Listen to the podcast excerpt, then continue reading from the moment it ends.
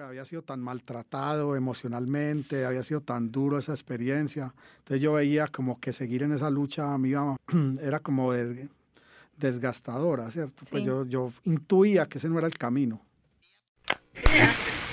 De la urbe, material sonoro.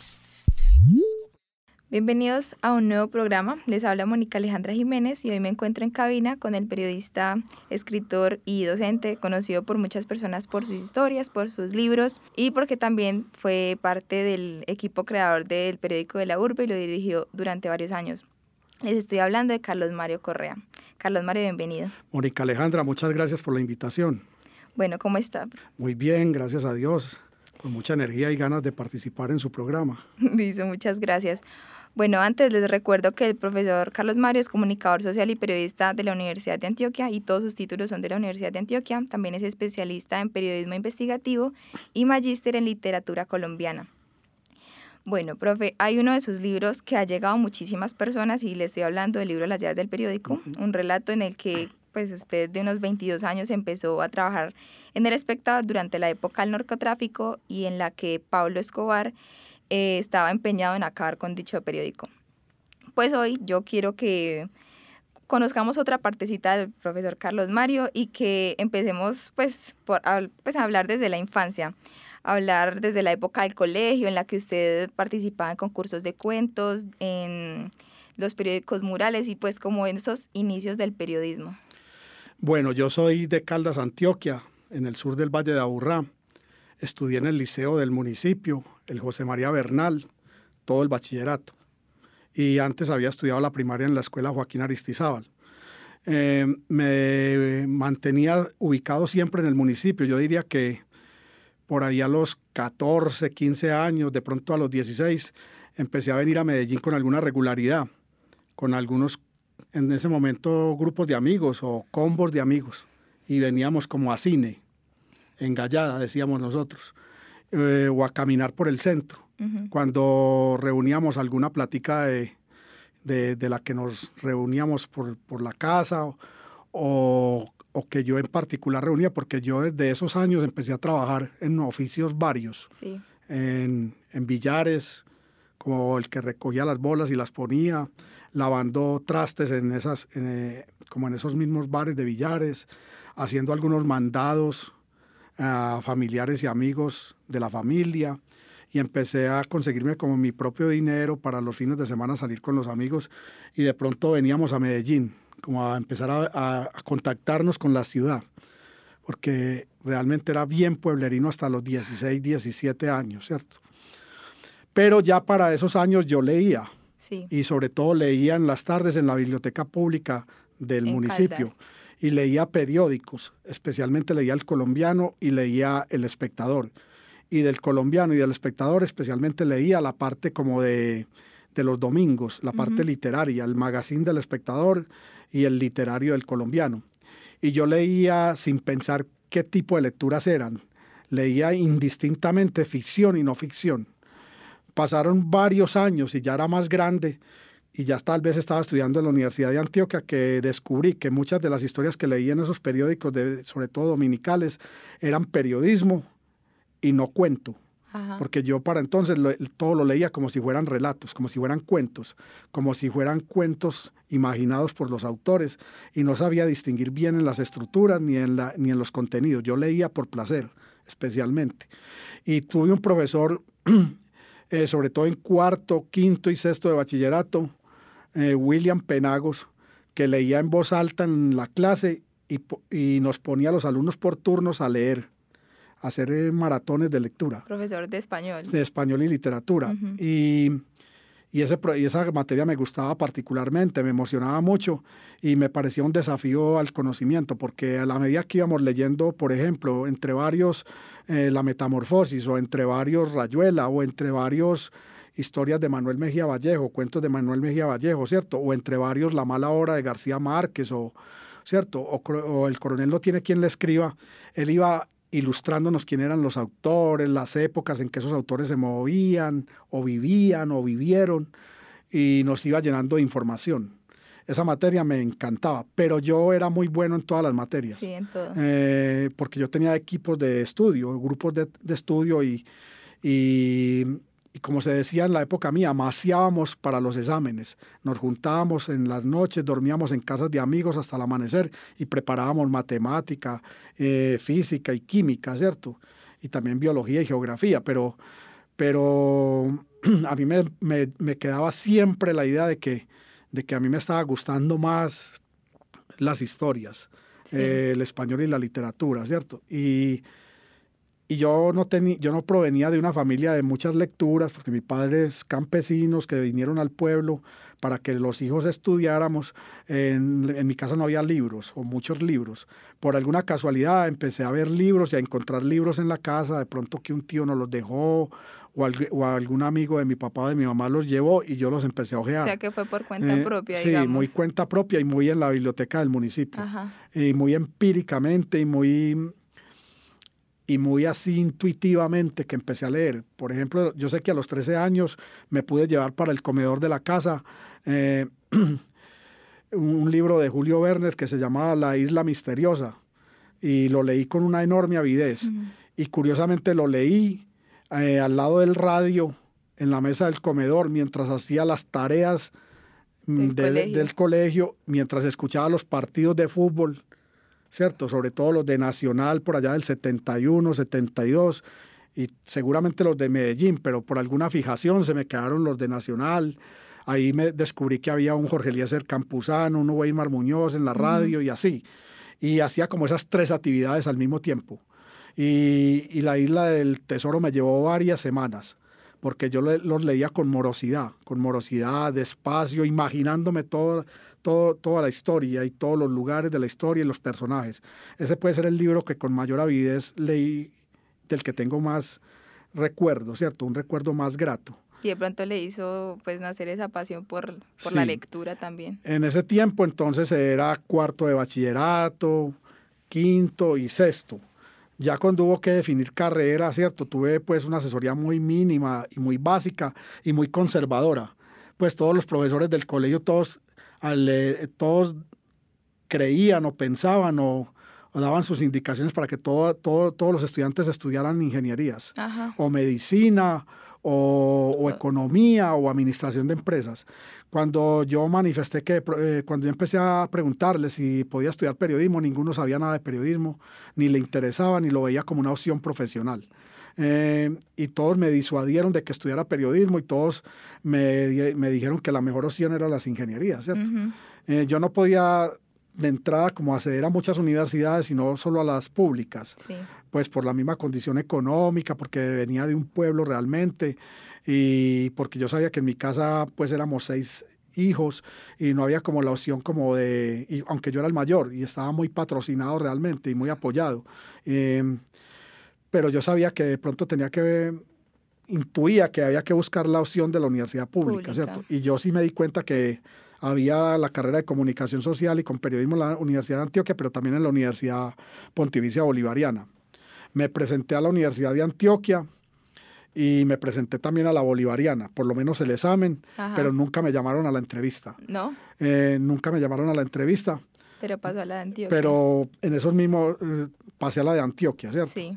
Entonces se me dio como la suerte muy marcada, Uh -huh. porque si yo no hubiera estudiado comunicación social y periodismo en la de Antioquia, de pronto, de, de, pronto no tenía otra opción, porque era lo que más me gustaba y yo estaba encaprichado, cerrado, convencido y rebelde, que esa era la opción. Conversaciones en De la Urbe.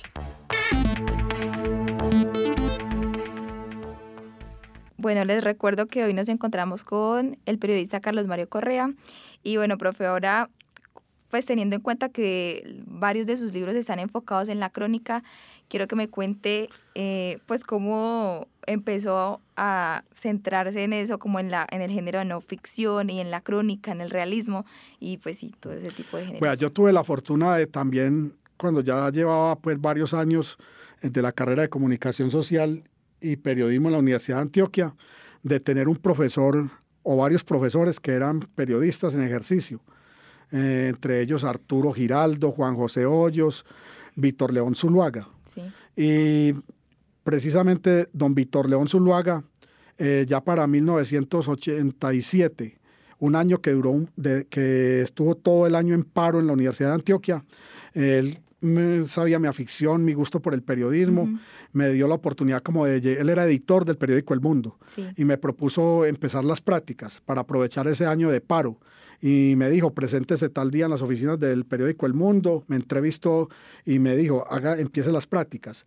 Y, y él organizó la posibilidad de que la universidad aceptara esas prácticas. Eh, o sea, los asuntos legales, básicos, Ajá. formales. Los, los diligenció él y me, junto a otros dos compañeros, un fotógrafo y otro redactor, empezamos las prácticas ese, ese 1987 en el periódico El Mundo.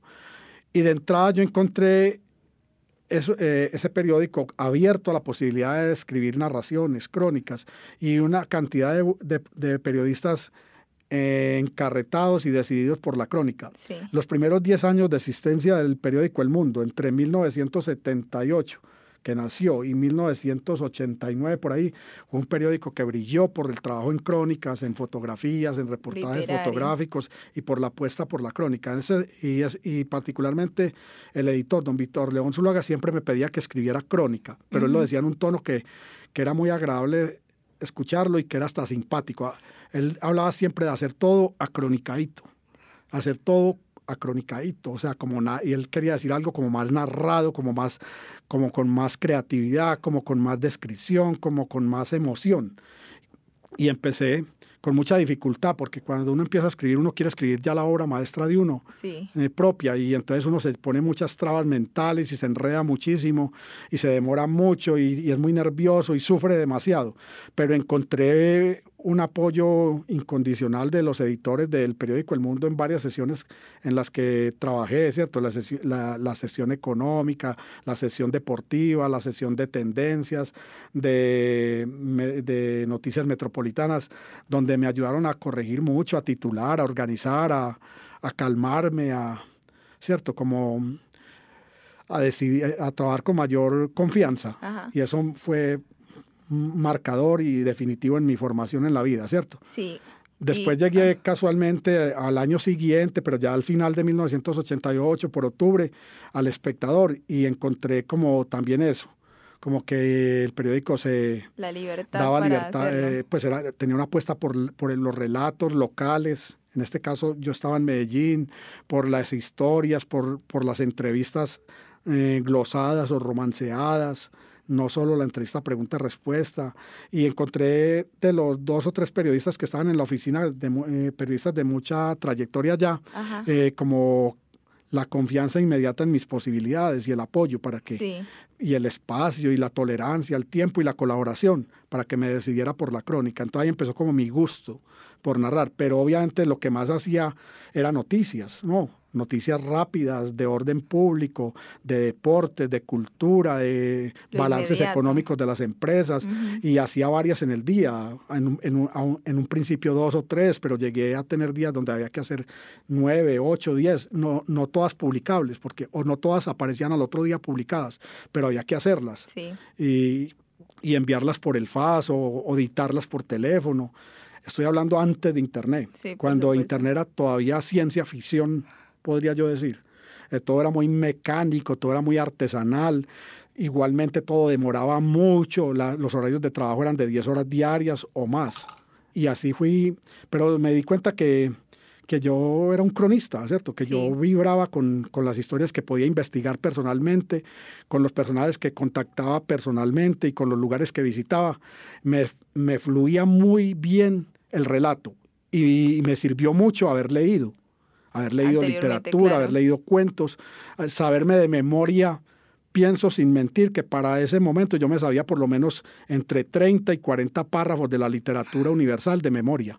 Yo recitaba el Quijote de memoria, el primer párrafo, eh, recitaba la Odisea, el primer párrafo, Platero y yo, eh, la Metamorfosis. ¿Y de tanto leerlos eh, o por...? o Pedro por- Páramo. ¿O por qué? Y, y porque tenía una memoria, yo creo que eh, en ebullición, limpia, juvenil, eh, pura, y, y tenía un, un sentimiento por la literatura que era que era recíproco, como que me llegaba y yo me, yo me, yo me hacía partícipe de esos, de esos relatos y, y, me los aprendía, ¿cierto? Como, y eso me sirvió a la hora de construir primeros párrafos en la crónica periodística, indudablemente. Profe, ¿y cómo da ese salto de ya no solamente escribir crónicas, sino pues como leer y escribir crónicas, sino también publicar libros o investigaciones relacionados con esta? Bueno, ahí ya pasó un tiempo amplio, ¿no?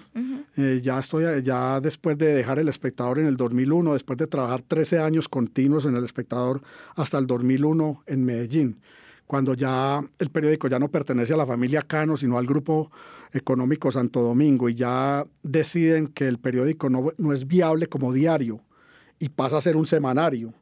Y además, una de las decisiones es eh, cerrar las oficinas regionales y, y, dejar solo la sede de Bogotá o la, o la matriz o la planta principal en Bogotá, pues yo ya venía siendo profesor de cátedra hacía siete años en la Universidad de Antioquia de una materia que se llamaba Géneros 2 o Periodismo 2 que era crónica o periodismo narrativo en sus distintas expresiones, perfiles, retratos, semblanzas, eh, testimonios, eh, etcétera, en entrevistas glosadas, eh, el relato esencial del periodismo. Y esa materia yo la había heredado de Juan José Hoyos, que además fue mi profesor en esa misma materia y en otra que se llamaba Periodismo y Literatura. Y yo entré recomendado por él y por, y por otra profesora que se llamaba Mariluz Vallejo. Eh, me ofrecieron la posibilidad de, de explorar en esa materia. A las 6 de la mañana, siempre los martes y jueves, en el segundo piso del bloque 12. Entonces, eh, yo ya cuando se terminó la, la, vida laboral en El Espectador, estaba como picado, como advertido emocionalmente que de pronto por ahí podía ser, empezar otro, otra vida, otra carrera, otro otra búsqueda profesional. Ajá. Y aunque nadie me asesoró muy bien, yo me sentía como tocado porque yo decía, tengo poco estudio, yo no he podido estudiar más nada fuera del pregrado porque 13 años donde no tengo ni domingos para disfrutar con la familia ni para descansar, todo es un trajín, un trajín, un trajín. Qué bueno hacer un alto y de pronto buscar una posibilidad de estudiar y empe empecé a engancharme por la academia. Sí. Y de una descubrí que mi objeto de estudio, muy rápidamente descubrí que mi objeto de estudio y de, de estudio, eh, de enseñanza y de investigación era la crónica, porque es lo que más siento, lo que más me emociona, lo que más eh, habitualmente trabajo, pero ya como lector. Todo el tiempo estoy, yo diría que todos los días me leo una crónica por lo menos, a veces me he leído libros, en, una semana un libro, dos, eh, en épocas de, mu de mucha despliegue intelectual hasta dos y medio, tres, uh -huh. pero casi todos los días husmeo una crónica distinta. Um, por ejemplo, ahorita estoy leyendo muchas crónicas de migración, de migrantes, como en la coyuntura de Centroamérica, por... de Latinoamérica, ah. el caso venezolano. Entonces Ajá. estoy como pensando siempre en, en, qué más puedo explorar, por dónde, ¿cierto? Sí. Y una apuesta definitiva y casi también relacionada con la vida misma, ¿cierto? Por la crónica. Entonces, producto de eso ya he construido, tengo publicados tres libros de crónica. La crónica Reina sin Corona, donde hay un análisis muy decantado sobre la relación con la literatura. Se habla de tres cronistas canónicos colombianos, Rodríguez Freile, Tomás Carrasquilla y Gabriel García Márquez. Uh -huh. Después está una antología con un estudio preliminar sobre la crónica universitaria que se escribe en las carreras de comunicación social y periodismo, o sea, la crónica producto del laboratorio de periodismo. Y está el último trabajo de esos tres que se llama Los narradores del caos. Es una visión, un repaso a los temas y a los autores de la crónica latinoamericana contemporánea. Sí. Y tengo en proyección para este año una antología crónica de, de, la maratón de, periodis, de periodismo que, se, que hacemos en la Universidad EAFIC todos los años, que se llama Periodistas en la Carrera. Conversaciones en De la Urbe.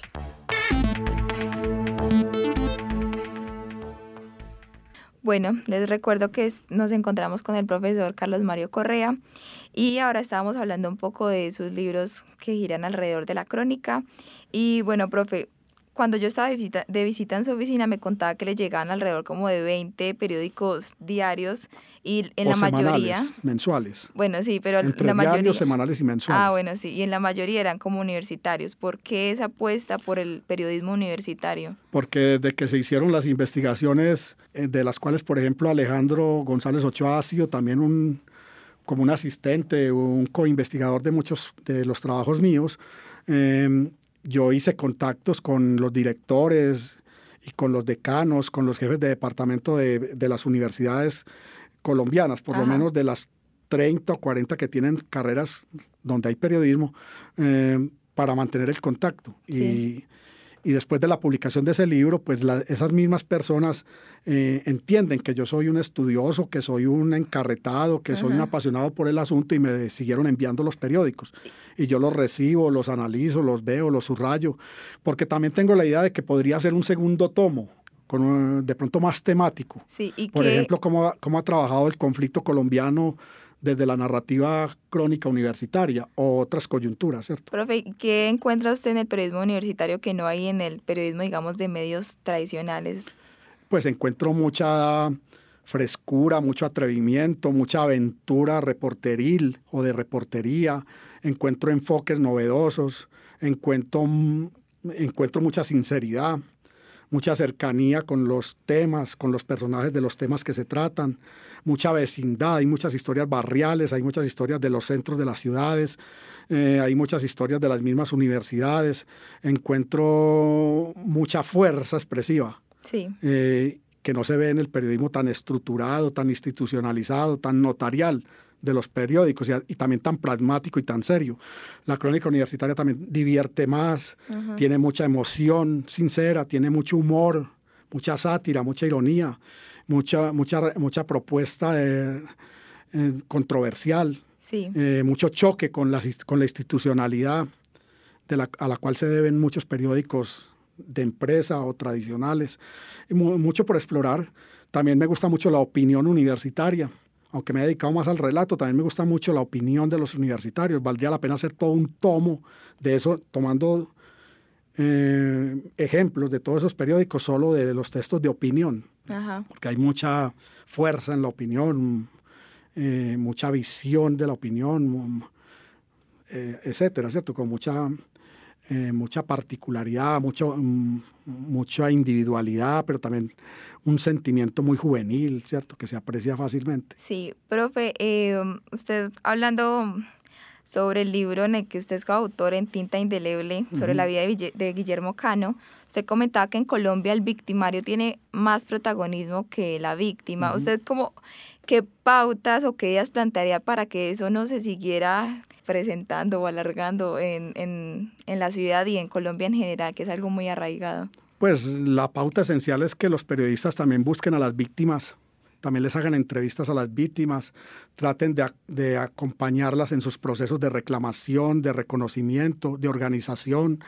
También encuentren en ellas historias interesantes de, eh, de las cuales hablar y también lo hagan con la misma calidad, con la misma inversión de tiempo, de dinero, de recursos con las que se escriben los libros, se hacen las películas, inclusive los videojuegos, las multimedias y en general eh, los contenidos y, los productos mediáticos que se hacen con los victimarios y que encuentren que la víctima también tiene una historia humana importante y, elocuente y, y rica en anécdotas, en dramatismo de las cuales hablar, eh, ¿cierto? Con el mismo interés. Es un asunto, yo creo que de cultura general de los periodistas, de, a- de mirada, Sí, de, de de mirada y de enfoque.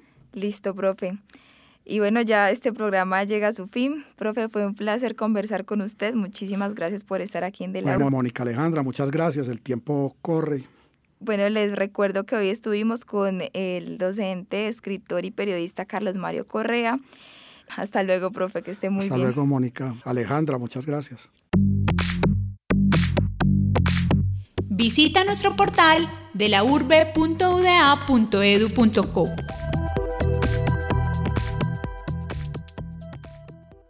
Este programa fue realizado por Mónica Alejandra Jiménez, gracias al apoyo general de Alejandro González. Hasta la próxima.